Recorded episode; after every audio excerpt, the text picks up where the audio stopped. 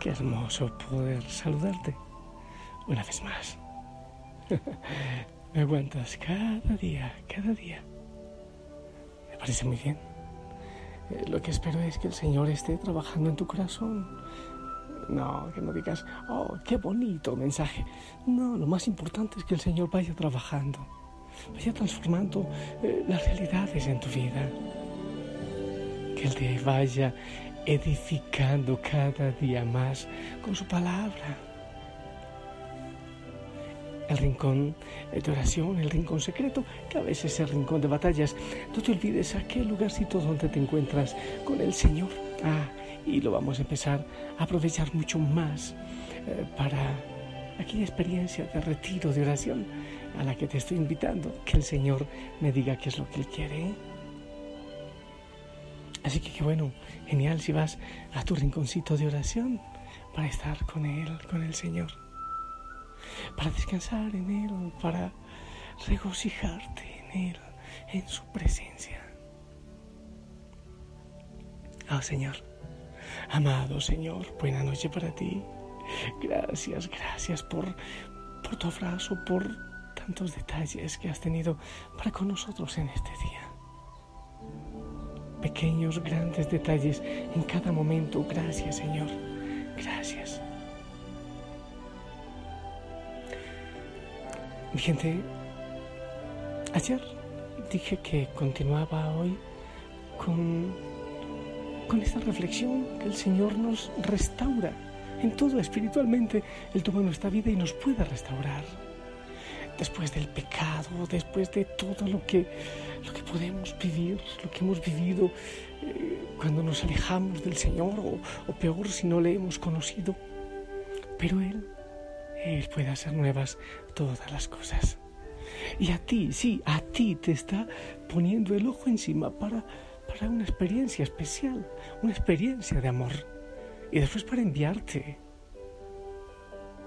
Así que quiero que continuemos con esta reflexión eh, para que el Señor nos ayude a entender un poco más acerca de esa restauración que Él hace de nuestra vida espiritual. Si el Señor se dedicó a buscar, eh, como le dice la parábola de la, de la moneda perdida, a buscar esa moneda perdida, o el pastor a la oveja que se había extraviado, o el Padre recibe con amor al Hijo que se había ido. Quiere decir que para cada uno de nosotros hay una oportunidad. En el corazón del Padre hay una oportunidad maravillosa de volver y encontrar el sentido de nuestra vida. En la parábola del Hijo pródigo, o el Padre misericordioso, me gusta más llamarla, eh, encontramos una de estas historias hermosas que el Señor nos ha contado en su Evangelio. Ahí se expresa esa alegría efusiva que el Padre siente cuando regresa el Hijo que se había ido. Te invito a que demos un paseíto por esta parábola que me imagino ya conoces. Es claro pues que este papá misericordioso de la parábola es Dios. Dios es un padre que tiene los brazos abiertos y que siempre está esperando que su hijo que se fue retorne a casa. Están el hijo menor, el que se fue, y el hijo mayor, que se quedó siempre al lado del padre. ¿Quiénes se deben sentir representados por ese hijo mayor o quiénes por ese hijo menor? Es muy seguro que el Señor se refiere al hijo menor, hablando de los publicanos, de los pecadores públicos, de esos que eran gentes que no se preocupaban gran cosa por no pecar o no se preocupaban por, la pureza legal, por la ley. Y el hijo mayor que se queda en casa y que con resentimiento recibe a su hijo menor, esa representa o el Señor habla de él como hablando de aquellos que se creen justos al modo humano, eh, los que se muestran no sé qué, como, como lo último en Guaracha y que ni quieren recibir, ni quieren dar misericordia. Aquellos que creen que orinan agua bendita y ya, solo ellos. Cuando estaba lejos, aún lejos el hijo menor, cuando iba regresando, eh, sale su padre y compadecido corrió a él, llenándole de cariño. Es alegoría de la providencia misericordiosa de Dios. El beso, porque dice que, que lo abraza y empieza a besarlo. El beso es un signo de perdón. Después manda ponerle un vestido nuevo, un anillo y sandalias. Eso expresa eh, la restitución al estado de hijo en la casa. Ya no es esclavo. No, no eres un esclavo, eres hijo. Y le da su puesto de hijo. Eh, con derecho a reclamar de nuevo su herencia que por descuido había perdido, imagínate tú, le restituye hasta el derecho a reclamar de nuevo su herencia. Además, con traje de fiesta y traje de honor, lo devuelve a su lugar de hijo. Originariamente, es la respuesta de Cristo a las eh, críticas de los fariseos ante la actitud del Señor de caminar con pecadores, de recibir a los pecadores.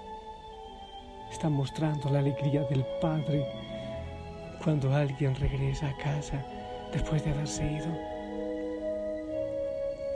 Hay muchos, hay muchos entre nosotros que nos creemos, o mejor dicho, que somos hermanos mayores. Eh, menospreciamos a los que han se han ido de la iglesia eh, por algunas razones, se han apartado del camino del Señor, pero que ahora han regresado arrepentidos buscando el perdón y la misericordia de Dios. No somos nadie para juzgar a los demás, eh, no teniendo ninguna autoridad para eso, pues nosotros mismos también estamos rodeados de debilidad, dice 1 Corintios 10:12. Así que el que cree estar firme tenga cuidado de no caer.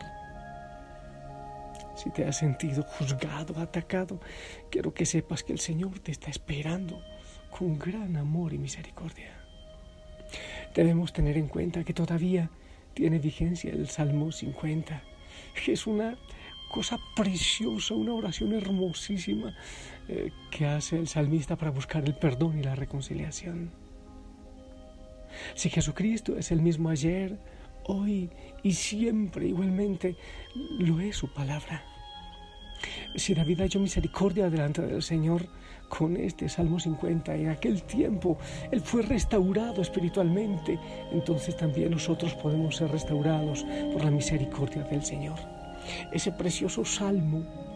Dice, hazme sentir el gozo y la alegría, que se alegren mis huesos quebrantados, aparta de mi pecado tu vista y borra en mí toda culpa. Dios mío, crea en mí un corazón limpio, renuévame por dentro con espíritu generoso. No me alejes lejos de tu rostro, ni quites de mí tu santo espíritu. Devuélveme el gozo de tu salvación. Afiánzame con espíritu generoso. Así instruiré a los pecadores en tus caminos. Los pecadores volverán a ti. ¡Qué preciosura! El Señor puede quitar sus ojos de nuestro pecado y del pecado de los demás. Él puede quitar esa deuda por la sangre de Cristo del libro de nuestra vida pero además es una mancha que muchas veces queda en nuestra conciencia, pero que el Señor la usa de manera maravillosa. En el tiempo del Señor, cuando el leproso era sanado, debía ir a confirmar esa curación ante los sacerdotes. En este Salmo 50 también el salmista quiere ser lavado, todito lavado del pecado que había cometido.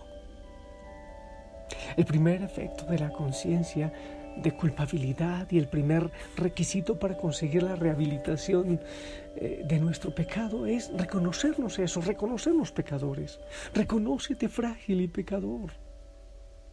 Reconoce que has eh, causado dolor y que por tu voluntad, por tu infidelidad, te has separado del Señor.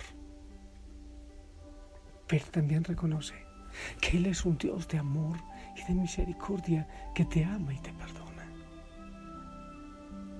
el Señor puede restaurar tu vida, tu vida de pecado. Y si la restauras, ya lo he dicho, lo hace eh, también para después enviarte a anunciar la buena nueva, para anunciar la restauración del Señor, porque Él puede hacer nuevas todas las cosas. Él puede devolver incluso la pureza de tu mente y de tu corazón y también de los otros, también de los demás. No te olvides, si misericordia recibí, misericordia quiero dar. Tu misma imagen formaste en de las cenizas de los escombros un nuevo hombre harás nacer.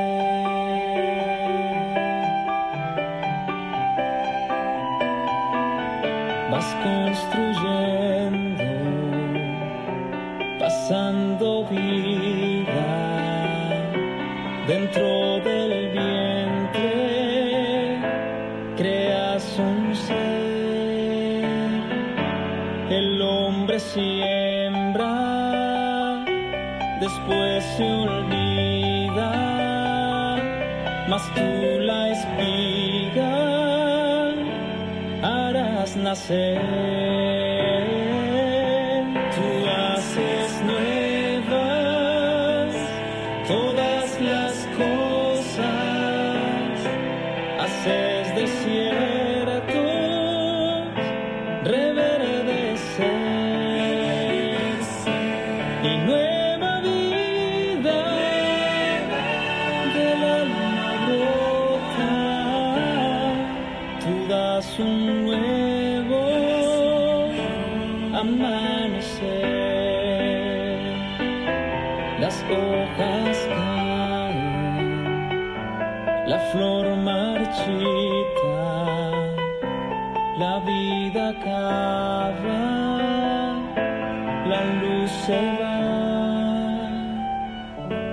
Pero si el No te olvides, hay que arrepentirse.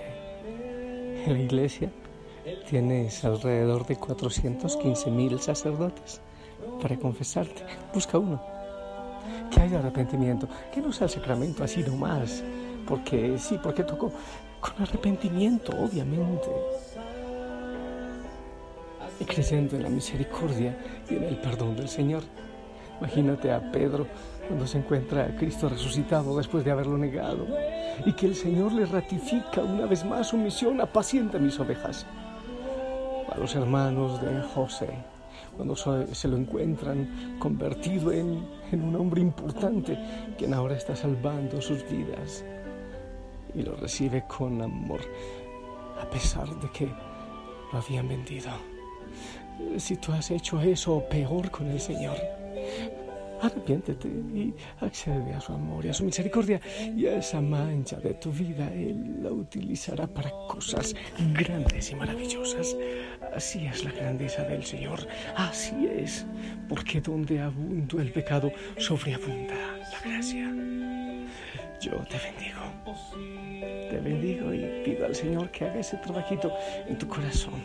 En el nombre del Padre, del Hijo, del Espíritu Santo. Amén. Esperamos tu bendición. todas las cosas, haces desiertos